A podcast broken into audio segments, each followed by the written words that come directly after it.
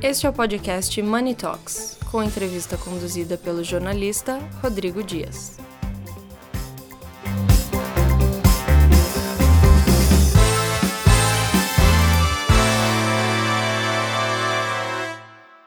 Bom, e na sétima galeria de notáveis de Money Report, eu converso com o senhor Maurílio Biagi Filho, presidente do Conselho da Malbisa, Notável 2022. Senhor Maurílio, é, como que o senhor vê o futuro do agronegócio no país em 2023? E eu queria que, antes do senhor responder essa pergunta, fizesse um, um resumo de como foi 2022 para esse setor. Olha, a gente tem que fazer uma retrospectiva, né? O agronegócio, o que aconteceu com o agronegócio no Brasil é uma coisa que a mim me surpreendeu. Quer dizer, o agronegócio deu um salto em todos os sentidos, em produção, em produtividade, em, em, em tecnologia, tudo, tudo. O agronegócio em ocupação de áreas, em crescendo, em, em aumentando a produtividade, em, a, a, produção em 400%, sem aumentando apenas 90% de área usada para isso. Então o agronegócio fez no Brasil algo que para mim parecia impossível e está aí, está pronto está feito. Então, como vai ser o agronegócio para o futuro? O futuro a Deus pertence. Como é que nós vamos adivinhar como é que vai ser o agronegócio? Se o agronegócio não for detido, se o agronegócio não for segurado, se o agronegócio não precisa ajudar o agronegócio. Todo mundo diz que o agro não paga imposto, todo mundo diz. Não, não é verdade, não é verdade. Agora, tem que pagar mais? Essa é uma discussão que deve ser colocada à mesa, etc. E obviamente que tudo isso reverte o encarecimento para o consumidor, perda de competitividade internacional, etc., que é tudo que os nossos concorrentes querem. Tudo que os nossos concorrentes querem é isso. Então, o agronegócio no Brasil, é, é, até, eu me incomoda muito, eu sempre falei para os agricultores, para os meus colegas, para todos nós, que o nosso sucesso ia incomodar uma hora. E isso está acontecendo. Está acontecendo, você vê a preocupação dos países que concorrem conosco, mas não, concorre, não conseguem concorrer sem subsídio, sem, sem, sem, sub, sem subterfúgios. Né? Então isso fica claro, fica claro, é uma coisa que eu não tenho nenhuma dúvida. Agora, 2022 foi ótimo, 2021 foi ótimo, os últimos anos do agronegócio foram ótimos em termos de produção, de produtividade, de, de desenvolvimento tecnológico. O Brasil, poucos países do mundo têm, têm o que tem de startup, o que tem de gente pesquisando, o que tem de gente estudando, o que tem de gente olhando.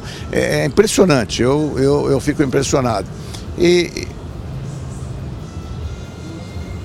o que, que vai acontecer para o ano que vem? Depende muito, nós estamos tendo uma, uma, uma troca de, de, de governo. Uh, esse governo, no passado, ele apoiou muito a agricultura. Eu tenho certeza que todo mundo que quer o bem do Brasil vai continuar apoiando a agricultura, vai continuar, não vai querer tirar do Brasil essa, essa, essa, essa, esse potencial que o Brasil tem, que é o maior potencial que o Brasil tem, e isso arrasta tudo, arrasta a indústria, arrasta tudo, e fazer uma política inteligente de industrialização. O Brasil, por que, que o Brasil perdeu a capacidade industrial? Por que, que o Brasil de 30%, que era quase a indústria há 40, 50 anos atrás, passou para quase 11%? Porque não houve uma política adequada, o Brasil perdeu a competitividade, a nossa produtividade é muito baixa, né? e a nossa produtividade no campo é uma produtividade mais alta, mão de obra treinada, etc. É isso que eu acho que aconteceu. O senhor foi um dos pioneiros da matriz energética no agronegócio. Esse é um caminho que não tem volta. Olha, eu poderia dizer para você aqui, até me emociona dizer isso, que o Brasil perdeu e, e pode se recuperar uma oportunidade extraordinária. Em 1974, 73 para ser mais preciso, um grupo de pessoas, um grupo de brasileiros patriotas levaram ao presidente da República à época um programinha despretensioso que se chamava fotossíntese como fonte energética. O presidente olhou aquilo, ele tinha sido presidente da Petrobras, ele entendia do, do, do assunto e achou aquilo fantástico e daquilo surgiu o Programa Nacional do Álcool, o famoso Pro Álcool. Eles disseram que tinha subsídio, que tinha isso, tinha aquilo. Não tinha. A única coisa é que o juro, naquela época que a inflação era enorme, o juro calculado tecnicamente para que o empreendimento tivesse retorno era de 17%. O juro total, quando o juro no Brasil era mais alto, que já é um absurdo. 17% hoje já é um juro que, que nem existe mais, apesar da, da, da nossa inflação recente. Né? Então, com isso, o Brasil assumiu uma vanguarda no mundo em energia renovável. Até agora, até nesse momento que eu estou falando aqui com você, ainda é o maior programa de energia renovável do mundo. Ainda é o maior programa de energia renovável do mundo. E com isso, vem a discussão do carro a álcool, carro a isso, carro a aquilo. Tudo que se fez no Brasil foi improvisado. Se pegou motores a gasolina e se adaptou para álcool. As, as, montadoras fizeram isso. Foram no início lançar um carro. No início, em vez de mudar o, o modelo do carro, que todo ano as montadoras põem lá um friso a mais, muda o farol. Em vez do farol quadrado, fica redondo. Às vezes o para-choque, um friso para lá. Não. Naquele ano, a indústria automobilística lançou um carro com um combustível diferente. O mundo não acreditou naquilo eu, nessa época eu estava na linha de frente. Eu estava tanto no, no, no, agronegócio na linha de frente, como na produção de equipamentos para a indústria de, de, etanol, de cana, etc, etc. Um, todas as pessoas, todas as pessoas responsáveis por energia no mundo vieram ao Brasil ver isso. Eles não acreditavam, não é possível, não é possível. E isso ficou escondidinho. Por que, que nós tivemos essa projeção que está tendo hoje? Porque, de repente, os Estados Unidos vieram aqui e adaptar um programa do álcool nos Estados Unidos a partir de milho em vez de cana, que produz do mesmo jeito, só que ele não é limpo completamente, ele é sujo. Por que, que ele é sujo? Porque usa petróleo para produzir energia para todo o processo de, do milho. E a cana se é autossuficiente, ela gera o combustível para a sua própria industrialização e ainda vende energia, tanto energia elétrica como agora gás, etc, etc, do processo. Então esse processo é um processo imbatível imbatível, imbatível. Então, o, o, o, o, agora, qual é o futuro? O futuro é que você tem um carro álcool, o Brasil teria que liderar isso aí, e tem algumas montadoras que estão fazendo um trabalho excepcional, estão tentando mostrar para o mundo que o verdadeiro carro a etanol, não adianta você ter um carro elétrico com uma bateria, um, um carro carregando 400, 600 quilos 24 horas por dia para trafegar por lá, por aqui, não faz sentido, pois chegar, ligar numa tomada para se carregar com energia de carvão, energia de petróleo, com energia suja o álcool não é uma solução para o mundo inteiro. O álcool, como aditivo para o mundo inteiro, ele é fantástico. Para o Brasil, o Brasil tem o privilégio de poder ter uma frota movida exclusivamente a etanol. Os motores tem que ser motores com célula de combustível, tem que ser motores em que você faz a transformação e anda com, com, com H2O.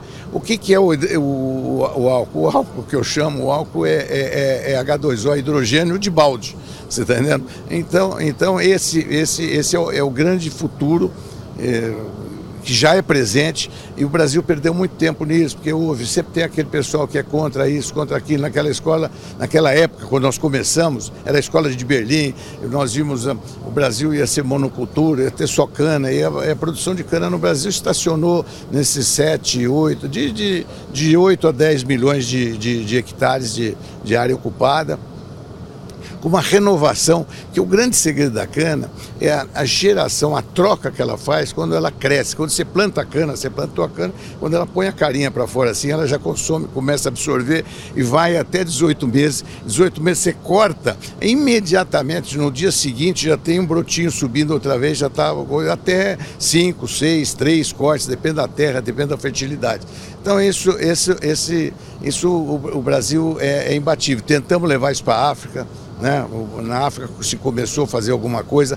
A África pode ser um grande produtor, mas tem os países de clima temperado, eles conseguem ter uma colheita por ano. Aqui nós temos tem lugar que a gente faz três colheitas e tem gente que está fazendo, já ouvi dizer que tem gente fazendo até quatro colheitas por ano no mesmo pedaço de terra. Isso não existe em parte nenhuma do mundo.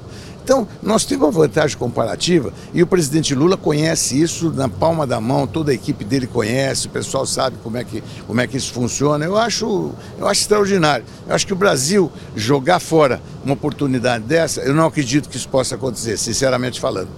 Senhor Maurílio, obrigado e parabéns pelo prêmio.